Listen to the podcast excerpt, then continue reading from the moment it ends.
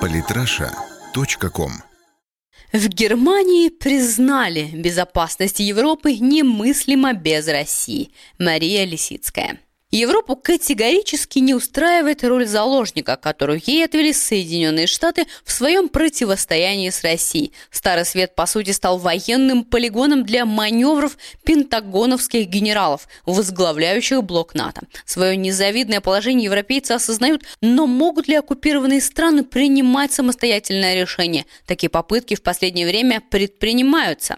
На днях в качестве «голубя мира» выступил глава МИД Германии Франк Вальтер Штайнмайер. Похоже, принцип изменения через сближение, которым руководствовался бывший федеральный канцлер Вилли Брандт в своей восточной политике, для нынешнего главного немецкого дипломата не пустой звук. Неспроста портрет и скульптура Вилли Брандта находятся в его рабочем кабинете. Наизусть цитирует Штайнмайер и слова экс-канцлера. «Внешняя политика должна быть лишенной и иллюзий, попыткой, направленной на мирное решение проблем. Понятно, что называть вещи своими именами не может ни один действующий европейский политик, если, конечно, он не в оппозиции Вашингтону. Но таких сегодня в Евросоюзе единицы. Поэтому в своей статье в газете Франкфурт Allgemeine Zeitung Штайнмайер использует набор штампов, которые нынче в обиходе у Запада, когда речь идет о России в частности, забывший о бомбежках Югославии и признавший самостоятельной страной Косово глава МИД Германии на голубом глазу заявляет, аннексия России Крыма, противоречащая нормам международного права, поставила под вопрос основополагающие принципы европейской мирной архитектуры. За океанскому патрону адресована и его обеспокоенность. Между Россией и Западом ширится пропасть, и я боюсь, что даже сильно постаравшись, мы не сможем преодолеть это в короткие сроки. Однако трезвый взгляд политика на нынешние угрозы в виде исламского терроризма, кровавых конфликтов на Среднем Востоке, распадающихся государств и миграционного кризиса заставляют Штайнмайера признать, наши оборонные потенциалы как на Западе, так и в России испытывают повышенную нагрузку, и никто не выиграет, все только проиграют от изматывающей гонки вооружений. Суть предложения главы внешнеполитического ведомства Германии проста – пересмотреть договоренности по контролю над вооружениями. В этом он видит проверенное средство для восстановления прозрачности, ухода от лишних рисков и восстановления доверия. Естественно, правила игры соблюдены и здесь. Прежний договор об обычных вооруженных силах в Европе похоронила Россия. Однако, если не брать во внимание эту словесную дымовую завесу от Вашингтона, белый флаг капитуляции и протянутая Москве рука дружбы видны невооруженным глазом. В России, конечно, все поняли верно и отреагировали сдержанно, однако позитивно. Так председатель Комитета Совета Федерации по международным делам Константин Косачев, оговорив, что необходимость в мерах доверия между Россией и Европой сегодня высока, как никогда, заявил, когда один из ведущих европейских политиков проявляет осторожность, нам есть смысл реагировать не менее конкретно, продумать комплекс инициатив, которые могли бы стать основой для принципиальных договоренностей в сфере безопасности и контроля над вооружением вооружениями. С тем, что гонку вооружений между Россией и НАТО нужно прекращать, согласны все российские эксперты. Однако созданы ли сегодня условия для заключения нового соглашения по контролю за вооружением в Европе?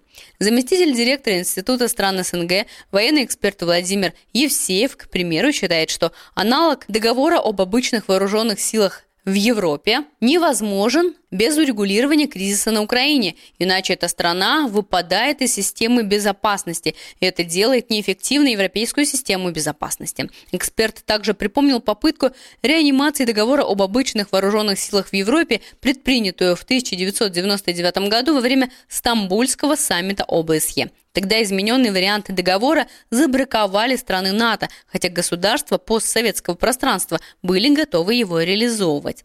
Сегодня же, очевидно, предполагается, что Россия выступает против блока НАТО в целом. Евсеев полагает, что в этих условиях крайне трудно говорить вообще о каких-то ограничениях, хотя и уверен – Разговор о подготовке нового договора, конечно, надо вести, но начинать надо с нескольких других шагов, которые реальны. По сути, для начала хватит и парочки шагов. Во-первых, стартовать следует с мер доверия, что поможет несколько снятия напряжения. Во-вторых, можно вести двусторонний мораторий от развертывания дополнительных вооружений.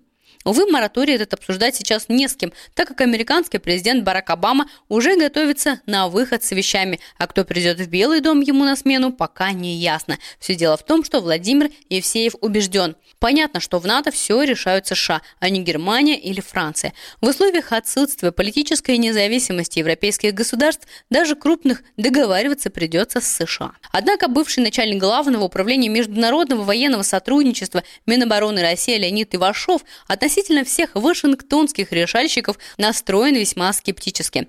Инициативу Штайнмайера нужно поддержать, но нужно также иметь в виду, что Европа сегодня находится под сильным полуколониальным влиянием США в вопросах политики и безопасности, поэтому реализовать эти договоренности будет непросто. Тем не менее, он полагает, необходимо поступить следующим образом. Должна быть возобновлена работа над прототипом договора об обычных вооруженных силах в Европе, но на новом качественном уровне, поскольку ситуация меняется. Этот договор ограничит гонку вооружений и не даст возможности сторонам создавать ударные наступательные группировки. Дух и смысл договора необходимо возродить.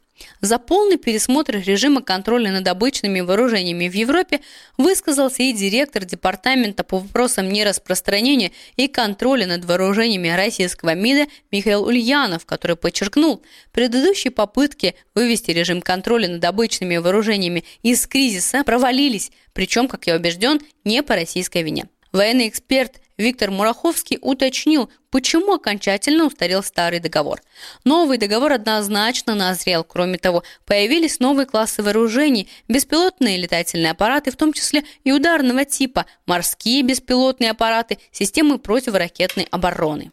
Действительно, прежний договор устарел давным-давно. Подписанный в 1990 году и вступивший в силу спустя пару лет, документ ограничивал численность пяти основных категорий обычных вооружений и техники. Так, на всем подконтрольном пространстве предлагалось иметь не более 40 тысяч танков, 60 тысяч боевых бронированных машин, 40 тысяч единиц артиллерии, 13 600 боевых самолетов и 4 тысячи ударных вертолетов. Эту квоту делили поровну НАТО и ОВД, организации организации Варшавского договора. Затем блоки по своему усмотрению распределяли ее между странами, членами блоков. Районом применения до все была выбрана сухопутная территория в Европе от Атлантического океана до Уральских гор, а также все европейские островные территории государств-участников. С самого начала договор нарушался, однако совсем плохо все стало после того, как блок ОВД по сути прекратил существование, а многие европейские страны, прежде входившие в его состав, вступили в НАТО. Россия неоднократно неоднократно выходила с инициативой о дополнениях, поправках,